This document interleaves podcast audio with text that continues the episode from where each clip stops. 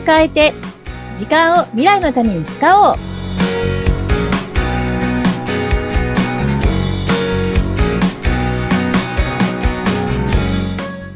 こんにちは。ガッキーこと研修講師の二垣です。こんにちは。本日もお相手は、西川貴子です。ガッキー先生、今回もよろしくお願いいたします。よろしくお願いいたします。最近ですね、コはいロナが明けて、うん結構人手が戻ってきたりとか、そうですね。リアルで人とお会いすることって増えましたよね。ずいぶん増えてきましたね。本当にもう、行動制限が緩くなってからね、変わってきましたね。そうですよね。そうそう。で、なんかね、はいこう研修もリアルが増えてきたし、うんこうはい。直にお会いする方も増えてきた中で、ちょっと思うのは、はい。あの、私たちオンラインに慣れてしまったから、うん。うんリアルのこのはいコミュニケーションの取り方が少し苦手になってないかな、みたいな。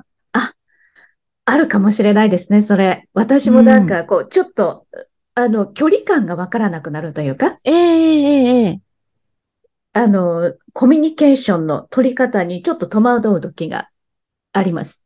そうですよね。うん。なんか、あの、オンラインだと言わなくても済んじゃう場面とかが多くって、こう、はい静観してたりとかはい。ですね。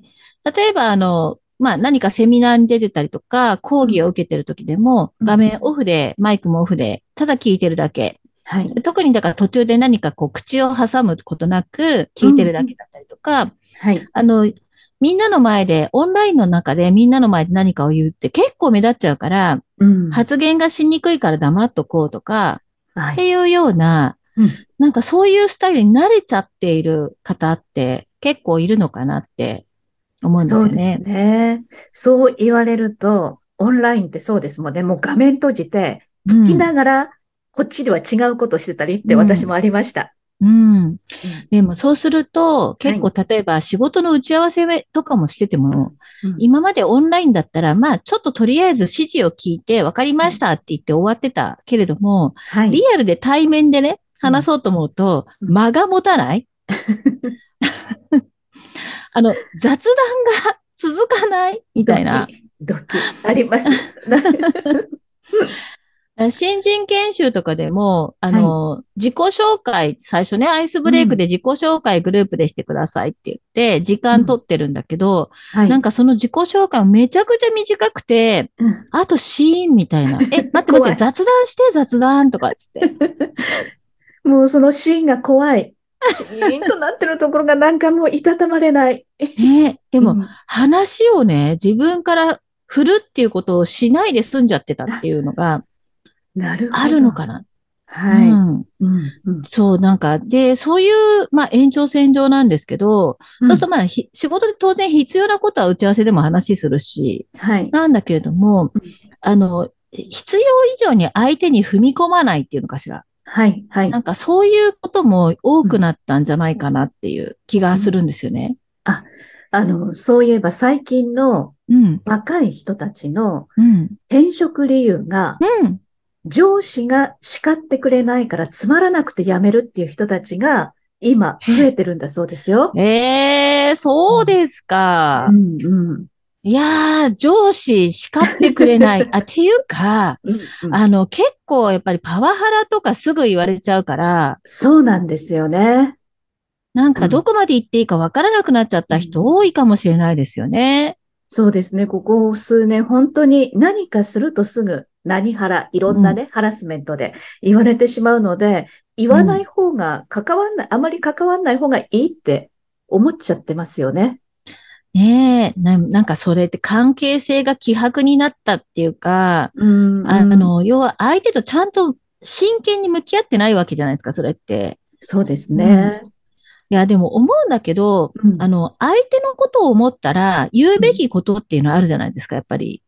うん。仕事のやり方だったりとか、何か間違えてるっていう時に、はい。きちんとそれを、あの、伝えることは必要なんですよね。うん。うんうん。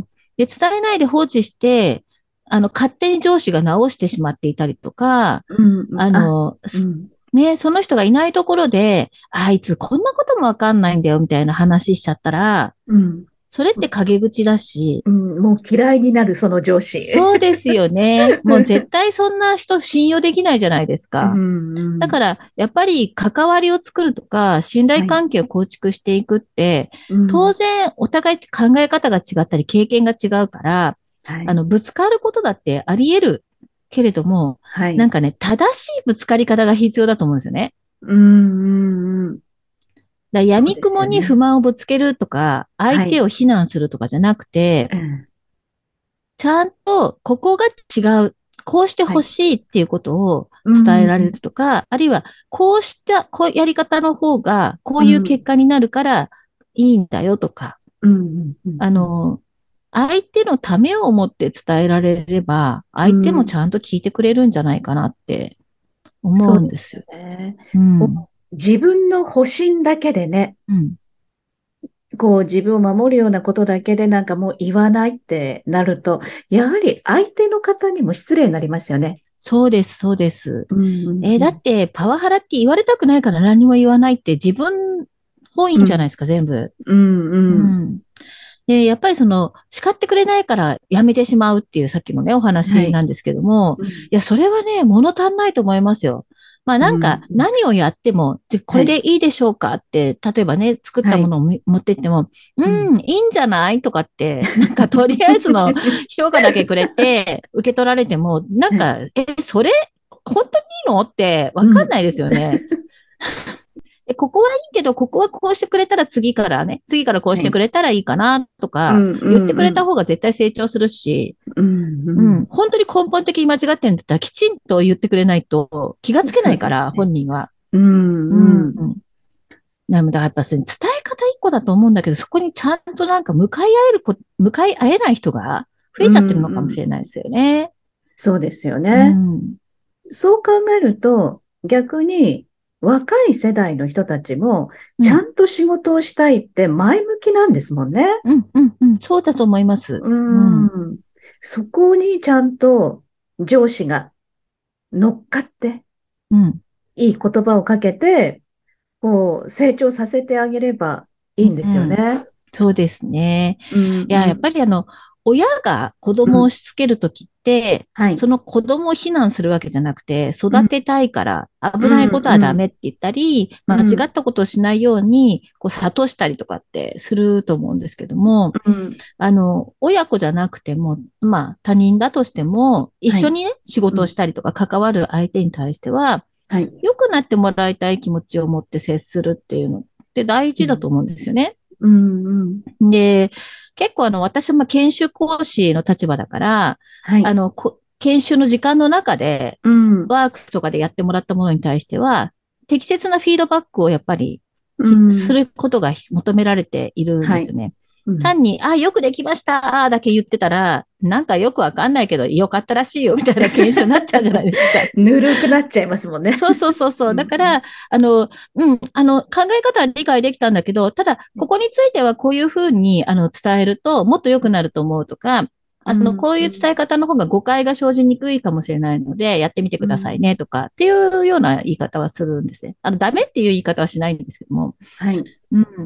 で、だから、でもそうやって伝える習慣が私の中にあるので、私の身の回り、私の身の回りの仲間たちにも気になることがあったら、できる限りちゃんと正直に言うようにしてるんです。うん。ううん。ん。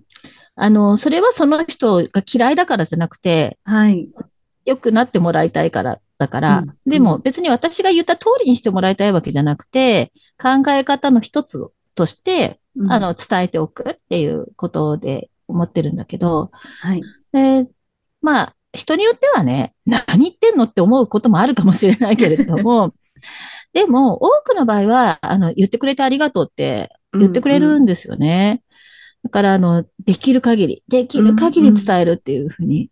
で、それは、それこそ、すごい私よりも大先輩、年上の人とかうん、経営者の方に対しても、はい。あの、まあ、立ち位置的にこう、別に道義があるわけじゃない、あの、雇用関係にあるわけじゃないから、はい。うん、あの、ちょっとすみません、気になったことを伝えていいですかって言って、うん言葉はもちろん選ぶけれども、あの、伝えるようにしてるんですよね。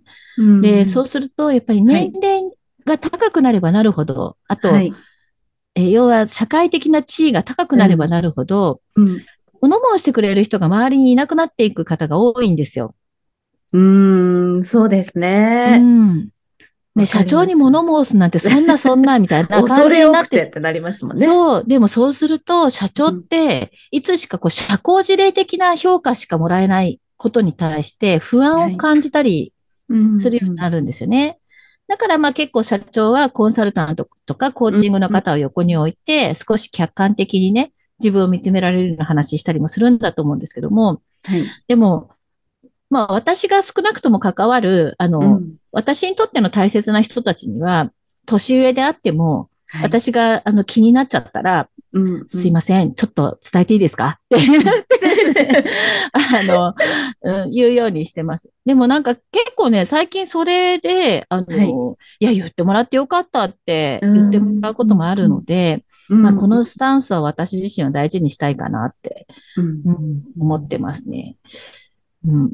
あの、いきなり、ああだよ、こうだよって伝えると、やっぱりそれはお互いに傷つくことはあるでしょうが、うんうんもう本当にその根底にあるものって信頼があってこそとええか、愛情があってこそ言い合える、うん伝えられる、自分より目上の人でもはい。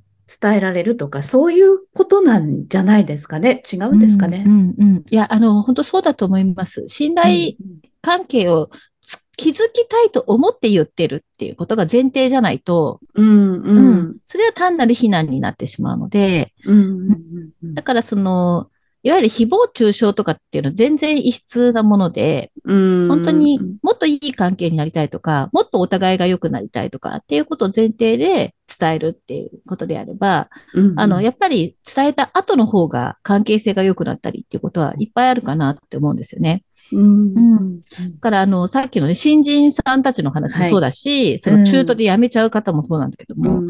あの、チャレンジはしてほしいですよね。伝えるチャレンジね。そうですようね。んうんうん例えば上司に対してだって、叱ってくれないって思ってるならばうん、いや、あの、少し厳しいことでもいいので、ちゃんとフィードバックしてくださいっておいうのーも伝えてもいいと思うんですよね。そうですね。うん。あの、叱られるのを待ってるんじゃなくて、自分から。そうそうそうそう。うんうんだからこれってやっぱコミュニケーションってお互い様じゃないですか、結局のところは。そうですよね。うんね、でもなんかそうやってちゃんと言うべきことが言える関係性になったら安心して一緒に仕事できるし、うんううんん。で、お互いちゃんといい成果が出せた時には、ちゃんと評価し合うことができると思うから、うん。なんかより良い形になっていくような気がするんですよね。私はそんな関係増やしたいかなって思ってます。そうですよね。なんかやっぱり、叱るのも叱られるのも言うのも言わないのもコミュニケーションが大事ってことですね。うん。うんうんはい。今日もなんかすごく実りのあるお話、伺うことができました。あうん、私のちょっと実体験で、うん。じなんかいつも心がけたいなって思ってます。ありがとうございます。実体験を踏まえながらと、今日ははい本当に内容の濃いお話をいただけましたね。はい。はい、ガッキー先生、今回もありがとうございます。ありがとうございました。